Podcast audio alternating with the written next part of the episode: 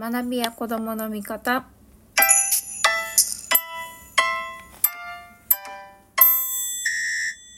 こんばんは。学びや子供の味方の深松ひろ子です。えっ、ー、とですね今日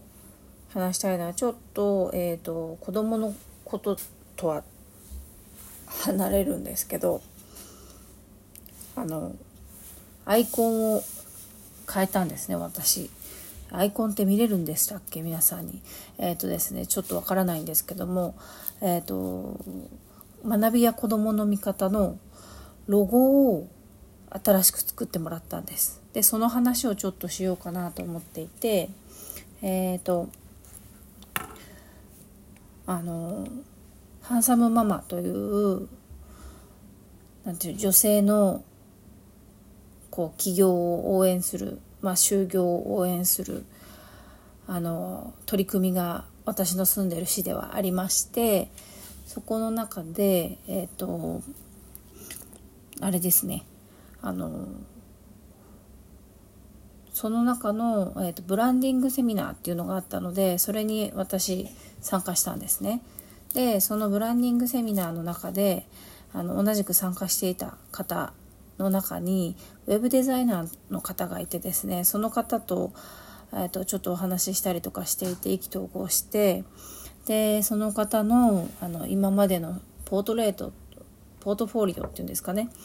あの作品なんかも見る機会があってそれでああこの方のなんだろうデザインされるものっていうのはまあもちろんそのクライアントさんお客さんによっての業種とかそのお客さんの求めるものによっていろんなデザインがあるんですけど、まあ、そのそれを共通して言えるのはこうちょっと優しさが感じられたりとかあとすごく品がいいなと思ったりしたんですよね。なのであの私が学びや子どもの味方を起業したするにあたってあの企業のその学びや子どもの味方のロゴもなければ名刺もないしでホームページはあるんですけどあの作ってる途中だったりしたままになってるってこともあってですねあの、まあ、まずロゴ、まあ、名刺を作るにもロゴがあったらロゴを載せる載せたいなって思ったんですね名刺にも。なのであのその方に学びや子どもの味方のロゴの作成と名刺の作成をお願いしてみたんです。で、えっ、ー、と、それ結構前なんですけど、で、えっ、ー、と、ちょこちょことやり取りを続けて、最初の打ち合わせっていうんですかね、ヒアリングをしていただいたんですね。で、その方すごくしっかりヒアリングしていただ、あの、してくださるんですよね。でもちろん時間もあのヒアリング自体の時間もかかるんですけどもあのこちらの思いとか考えとかどういうコンセプトで、えーと、学びや子どもの見方をやってるのかとかどういう思いでやっているのかとか、えーと、その授業のマイカリキュラムっていう、えーと自分で子どもたち、まあ、生徒たちが自分でカリキュラムを立てて、えーと、学んでいくっていう授業を取り入れてるんですけどもそれをどういうふうな思いで取り入れてるのかとかですねそういう、えーと、学びや子どもだからこその中身っていうんですかそういうところもしっかりヒアリングしてくださるんですね。でえーとそういう他の塾との違いとかっていうのもヒアリングしてくれますしで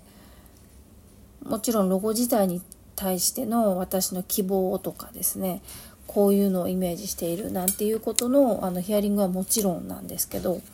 あのそれ以外についてもちゃんとそのロゴが表す背景になるものっていうんですかねその塾をどういう思いでやるのかどういう塾なのにしていきたいのかどういう塾をやるのか今私がやっているのか私はどういうふうなことを今やっているのかっていうこともしっかり聞いてくれてでその上で、えーと、素案を3つ出していただいてでその中からこうまあ、一つ選んでそれをまたこう微調整していくっていう感じで進めてったんですけどっていう結構あのヒアリングがしっかりしていたっていうこととその後の微調整なんかもあのしっかり対応してくださるんですね。で微調整1回2回でなんかな例えばですねデザイナーさんによっては微調整の、えーと2回目までは無料だけれども3回目以上の微調整は、えーと、有料ですなんていうこともあったりするんですよね。で私が前職でやっていたあの取引していたデザイナーさんなんていうのはそういうタイプだったんですけどもあの、まあ、修正が2回以上になるとあのもう有料になってくるっていうまあ、それはそれでねあの理由はわかるんです。いつまでもあの微調整微調整って言って修正に対応していたら、まあ、キリがないってことなんだと思うんですけどで、まあ、納期もありますし他のお仕事もあるでしょうからあのそこで区切っていくっていうでそれ以上になるんだったらば他のクライアントさんに影響が出るから、えーと有料になってきますっていうあの優勝になってきますっていう考えなのも分かるんですけどもあのその方はそこの部分についてはあのもちろんあの素案をですね素案っていうんですか素案を3つ以上出してほしいとかっていう時には多分あのプラスアルファがかかると思うんですけどね素案が3つ出されていてその中から選んでその後微調整して修正していくことについては、えーと、かなりあのいろんなトライをしていただいたと思います。でいろんなトライをしていただいて色の色調の調整とかもしていただきましたしロゴの一部分については何回だろうな3回とか多分修正をかけていただいたりしてでそれもあの嫌な顔一つせずあのやってくださったんですよね。だからすごいこちらもあの安心してお任せすることができたんですけどでそういう感じであの結構デザイナーさんと私の方でやり取りを重ねて作ったロゴなんですよね。でそのロゴとロゴって実際はロゴマークって呼ばれるものとロゴのタイプって呼ばれる文字の部分があるんですけどロゴマークとロゴタイプと両方作っていただきましたでえっ、ー、とロゴマークはマークで単独で使えるようにロゴタイプはタイプで単独で使えるようにっていう感じで作っていただいたのであのこれからいろんな SNS だけじゃなくていろんな紙媒体の資料を作ってあの使っていく時とかプリントを使う作る時とかにもこれからどんどん使っていけるだろうなと思っていてあのやっぱプリント教材ってていうのも作るんですけどプリント教材になんかこう私たちの塾というのを表す一つのマークが入っていることでだいぶこう自分で作ったっていうもののが私の中ではっきり感じられたりするのであのすごく嬉しい。ロゴ一つとってもロゴができたってこと自体が、まあ、まず嬉しいんですけどしかも出来上がったロゴっていうのがすごいあの私が思ってる子どもたちにはそれぞれの個性っていう色があってその色は全部違う色でほんと10人と色っていう感じですね。100人だったらもう100色あるっていう感じのその個性がバラバラある。いろんな個性がバラバラといろいろとあるっていうのも表してくれてますしそれが全て、えーと、いろんな個性がそのまま受け入れられてあの言ってほしいっていうのを表してますしですごく優しさの感じるロゴになってますし明るい明るくて優しくて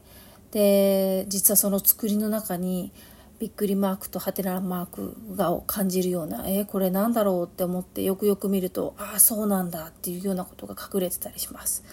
それはあのどうぞそのマークを見た方があの考えていただきたいなと思うんですけどどういう謎が隠されてるのかはですね。でそういうユーモアも入っていたりするんですよね。なのであのすごく私からして満足のいくというかとても嬉しいありがたい素敵なロゴに仕上がったなと思っています。そういうのいうロゴをですね作っていただいて本当にありがたいななんて思っています。でこれから末永くそのロゴを作っていきたいなと使っていきたいなと思っているので一回その、まあ、記念にというかロゴができましたよっていう嬉しさとお礼と皆さんにもぜひそのロゴをあの見ていただいてちょっと謎解きを一つぜひチャレンジしてほしいなと思うのでその謎解きどんな謎が含まれているのかですね。そのロゴマークの中に謎解きが一つ入っているって感じです。なのでそれをぜひともチャレンジしてみてください。ということで今日はですねあの学びや子どもの味方で新しく作ったロゴマークについてのお話をさせていただきました